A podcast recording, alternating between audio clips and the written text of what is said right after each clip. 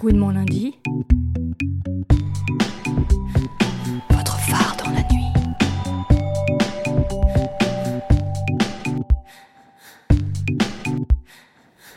Bonjour Dominique Gilliot. Bonjour Juliette.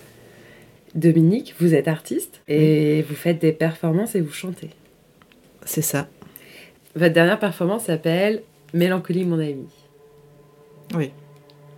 Ça parle, entre autres, d'amour et de rupture amoureuse. Ouais. Parce que c'est un sujet récurrent. en C'est le thème de notre émission. Ça tombe tellement bien. Est-ce que du coup on peut un peu dire que vous êtes experte sur le sujet? Euh, Sur le sujet, euh, Bah, parce je suis- que par ailleurs dans votre, euh, dans votre performance, vous, vous affirmez n'avoir jamais été largué. euh, c'est faux. J'ai dit non, je dis pas, j'ai jamais dit ça. Si. Non. Non, j'ai pas pu dire ça parce que là, ce serait vraiment un mensonge. Non, non, j'ai, je- comme, comme tout le monde, j'ai, mis fin à des relations et, et on a mis fin à des relations avec moi. Donc voilà, j'ai, j'ai une- plutôt une expérience assez large en la matière. Partant de cette expérience, euh, qu'est-ce que l'amour? Alors c'est marrant parce que ça c'est vraiment un truc qu'on, qu'on- dont, dont on peut se sentir capable sans savoir exactement ce que c'est. Et ça c'est un, c'est un peu la particularité de l'amour, d'une certaine manière. C'est quelque chose qui quand même vraiment, on sait qu'on le ressent mais on sait pas vraiment ce qu'on ressent. Enfin il y a un truc un peu compliqué dans le flou. Et c'est ce qui le rend si passionnant. On peut pas vraiment saisir ce qui, est, ce qui nous anime, ce qui est... Donc on sait jamais quand on aime. Si, on a, je, je suppose qu'on a des, il y a des petits indices comme ça, mais euh, hum, de là à le définir en fait. C'est-à-dire, euh, je, je pense qu'on sait- on sait qu'on aime, mais on sait pas exactement ce que c'est qu'on a. Mhm. Qu'est-ce que c'est que cette petite maladie, cette petite, euh, non, je sais pas. Donc, mais que je peux quand même tenter des définitions parce que je peux tenter. euh. J'ai l'impression que c'est un truc qu'on peut essayer de, de circonscrire comme un feu.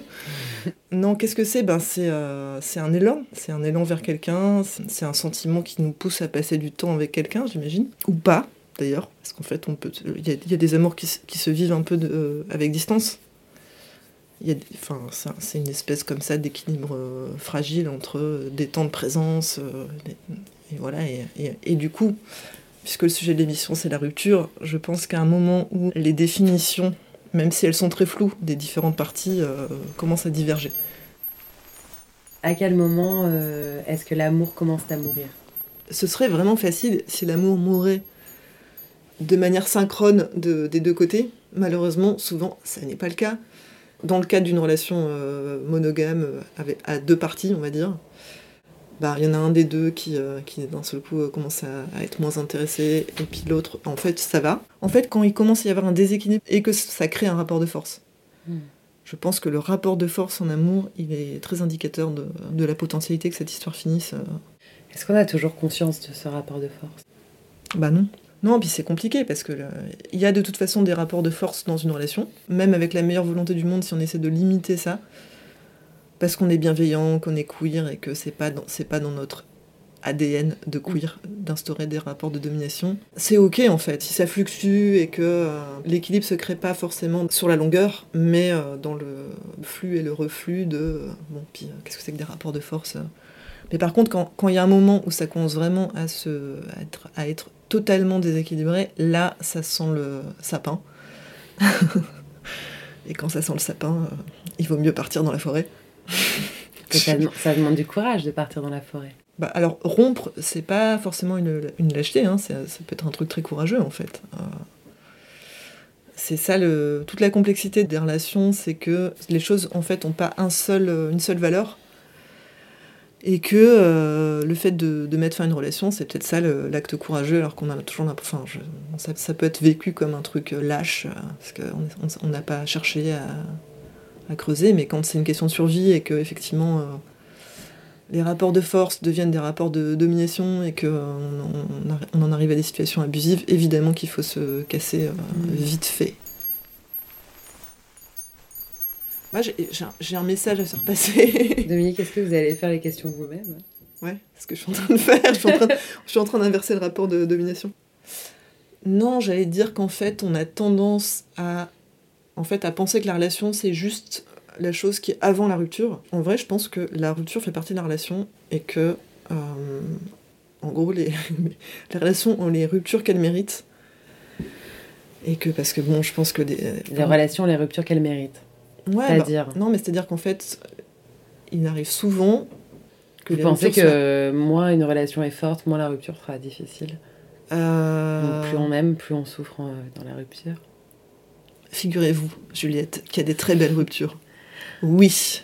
Là, on C'est quoi, dit- c'est quoi une belle rupture, Dominique? Bah, c'est une rupture où en fait on a, on a, le, on a le même. euh, Même la personne qui rompt, enfin de part et d'autre, il y a le même respect qu'il y avait dans la relation. Hmm. Pour moi, ça c'est une rupture, euh, et c'est quand même assez rare en vrai. Mais alors, bon, moi j'ai vécu une belle rupture Racontez. et je voudrais en, je voudrais en témoigner. Témoignez donc. Et c'était une- c'était aussi une relation magnifique. Et je voudrais aussi en témoigner. Non, non mais par exemple, en fait, euh, donc cette rupture dont je vais parler, c'est une rupture euh, dont, les, circonstances ont fait que, avec cette personne, on était obligé de passer un, temps ensemble. On a rompu lors d'un voyage. Donc tout le voyage était organisé, on avait 15 jours de voyage et on a rompu genre le, le lendemain de l'arrivée. Et après, on avait 15 jours de voyage à- vivre. Et donc là, en fait, euh, on s'est retrouvé à rompre pendant 15 jours. Et en vrai, c'est un, un super cadeau à se faire. Mais c'est rarement possible. et c'est pour ça qu'une rupture, ça s'appelle rupture en fait, parce que parce que c'est c'est genre euh, autant une relation, elle peut se construire un peu un peu tranquillement et, de manière presque un peu, euh, on s'en rend pas forcément compte, alors qu'une rupture, le mot est quand même assez violent. Et là, il y a de la violence dans la rupture. Donc en fait, la rupture dont je parle, elle était, c'était pas vraiment une rupture, c'était la construction d'autre chose parce qu'il y a eu le temps, on a mis le temps. Dans un monde idéal où les gens seraient tout- tous euh, d'une bienveillance, tous et toutes d'une bienveillance absolue les uns envers les autres, et ben il y aurait des ruptures comme ça où euh, on mettrait la même attention et la même, euh, la même bienveillance et le même respect à, à rompre. Meurt-on encore d'amour? Alors les, les amours meurent, mais nous on survit jusqu'à l'amour suivant. C'est encore un message d'espoir que je. Donc il faut, il, faut, il faut retomber amoureux derrière pour se remettre de son chagrin d'amour. Bah, en fait, si on vit une rupture et, un- et, et l'amour d'un amour, la mort d'un amour, comme euh, une mort avec un grand M, je veux dire, là, on n'est pas. Non, je pense qu'il faut le prendre comme un, une expérience de vie euh, dont on se passerait bien, comme d'aller chez le dentiste, mais nécessaire. Et, et en vrai, en fait, quand il y a des ruptures, je pense qu'on on se rend compte, même quand on a été quitté, au bout d'un moment, que- qu'en fait c'était nécessaire. Que, enfin, j'ai l'impression que c'est juste que quelqu'un voit en premier euh, dans le couple, formé par deux ou plus de personnes, il y a, il y a quelqu'un qui voit en premier euh, qui, a, qui a un défaut ou qui a un Mm. truc qui va pas fonctionner. Et, et je pense qu'il faut, il faut entendre ça, parce qu'en vrai, un- une histoire, ça se fait à plusieurs. Donc euh, si quelqu'un euh, note que quelque chose fonctionne pas, en fait, il faut le prendre au mot. Non, mais il vaut mieux prendre ça comme un- quelque chose qui, en fait, nous apprend quelque chose pour la relation suivante, Hmm. que comme une espèce de, de truc euh, qui va, en fait, nous plomber et, et- et nous, Oui. et servir de cicatrice pour les- le, le restant de nos jours. Comment garder l'être aimé? Ok, je vais y répondre très sérieusement, même si, euh, oh là là, si je, si je savais. Et pourquoi, et pourquoi il faudrait garder d'être aimé? Enfin, je veux dire, euh, en vrai. Enfin, je, je- chacun est libre de. Enfin, si, si l'être aimé, lui, euh, il, est- il a envie Mais de si partir. vous, vous voulez garder.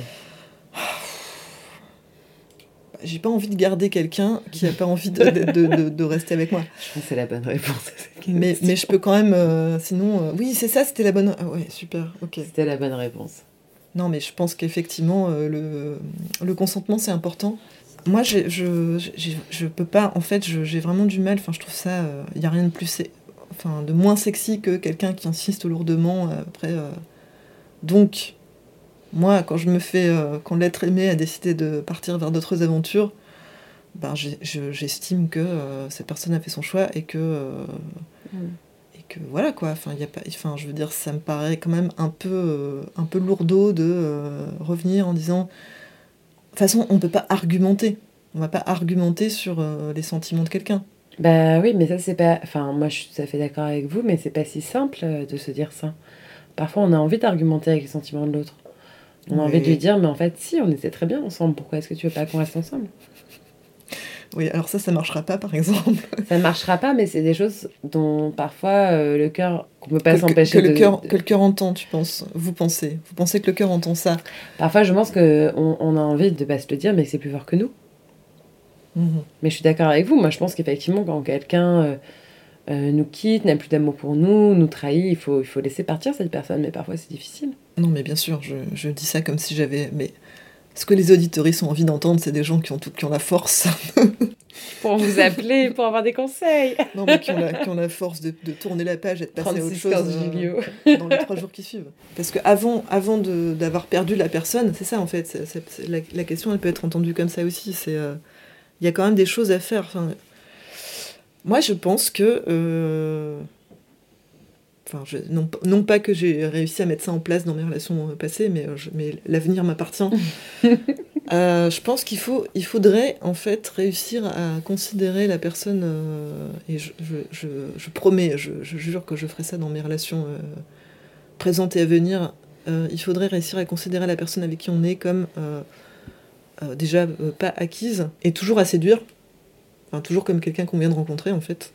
Et donc le renouveler sa curiosité, c'est-à-dire enfin euh, ne jamais considérer qu'on la, qu'on, qu'on la connaît.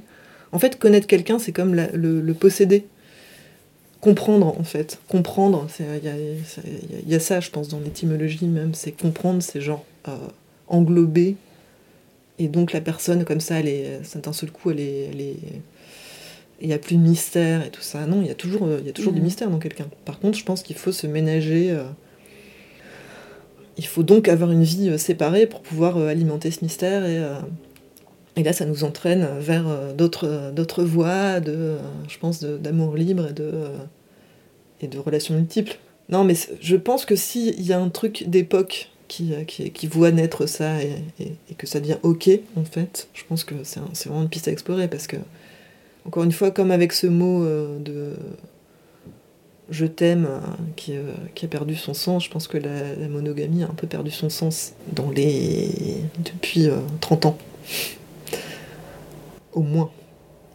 Et donc, euh, en fait, en vrai, ça, ça va nous permettre de plus se reposer sur des trucs qui ont été construits par nos ancêtres, mais euh, de, de se réapproprier un peu tout ça, quoi. Il faut augmenter les possibles et pas les, les réduire vers un- une Mhm. autre euh, direction. Et je trouve ça très courageux, les gens qui, qui, euh, qui revendiquent la, la monogamie comme un besoin propre. Par contre, il faudrait, ce serait quand même assez chouette que quelqu'un euh, crée une, une charte Ouais, de bonne conduite ouais, ouais. euh, en cas de rupture, parce que bon, c'est forcément d'une certaine manière plus facile pour la personne qui prend la décision que pour l'autre, parce qu'il y, a- y y quand même un- une des deux personnes qui subit, donc qui est un peu victime du truc et qui n'a pas Mhm. choisi ça et qui aurait préféré une autre solution, certainement. De toute façon, clairement, les ruptures d'un commun accord, j'ai rarement vu ça. Il y a quand même souvent quelqu'un qui a envie encore de... C'est ça en fait, c'est... euh, En gros, la rupture arrive quand il y a une des deux parties, voire les deux, qui ont plus envie de mettre d'énergie ou de, Mmh, dans, oui. dans cette, dans, cette, euh, dans- dans l'histoire. La rupture, en fait, c'est un deuil. On fait le deuil de ces, des espoirs qu'on a mis dans, une, dans la relation avec quelqu'un. Et parfois, on fait aussi le deuil de la personne dans son entier, parce qu'on la reverra plus jamais. Et il y a des choses qui vont nous aider. Ça a été euh, des cérémonies, ça a été euh, voilà où on se crée nos propres petites cérémonies, euh, bref. Dans la relation amoureuse, euh, le fait que la personne en face donne des explications ou Mhm. des explications satisfaisantes, je- j'entends. C'est c'est vachement aidant parce que déjà c'est un signe de respect et il arrive que par les temps qui courent et c'est sûrement pas. Enfin, je veux dire, je dis par les temps qui courent parce qu'en fait, avant, autrefois, les gens rompaient beaucoup moins. Les gens souffraient en silence. non, mais c'est vrai, le- les gens, euh, une fois qu'ils étaient maqués, euh, c'était parti pour euh, toute leur vie et ils souffraient. si c'était pas le bon partenaire, ben tant pis quoi, adieu, va. Mais donc maintenant qu'il y a quand même des ruptures à répétition et tout ça, ben oui, donner à quelqu'un une résolution, aider la démarche de- du deuil de l'autre, c'est quand même cool, quand même sympa, c'est quand même bienveillant. Merci beaucoup pour cet entretien, Dominique. Où est-ce qu'on peut retrouver vos actualités, vos, vos informations? J'ai un compte Instagram et euh, un compte Facebook et je me contente de ça. Voilà, toutes ces choses sont assez parlantes sur mes activités. Très Voilà. bien. Et bien, merci beaucoup. Vous pourrez retrouver toutes ces informations sur le site de gouinementlundi.fr.